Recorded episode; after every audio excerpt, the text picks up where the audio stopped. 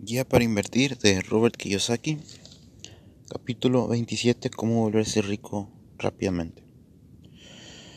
Este capítulo, la información no nos aporta mucho, porque es información de las leyes de Estados Unidos, pero el concepto sí, porque estoy seguro que hay muchas similitudes de las leyes fiscales para los empresarios en Estados Unidos y en México.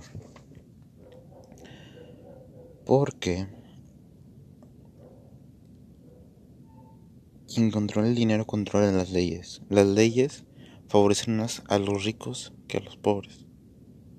¿Sí? Entonces decide ser un dueño de negocio. Si quieres ser millonario, tienes que ser dueño de negocio.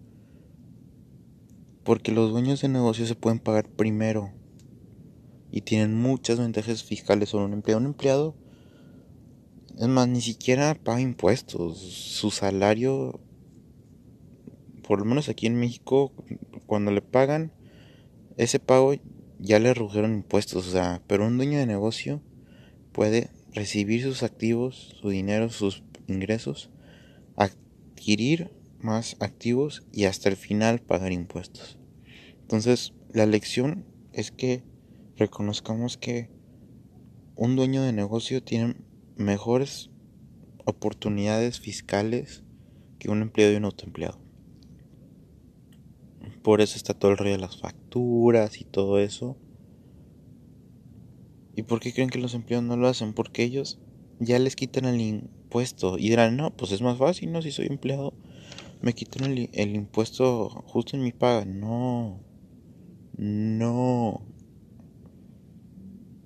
Porque te lo quitan antes. Un verdadero inversionista, un verdadero empresario se paga primero a sí mismo. Recibe sus activos, los invierte y hasta el final puede pagar impuestos.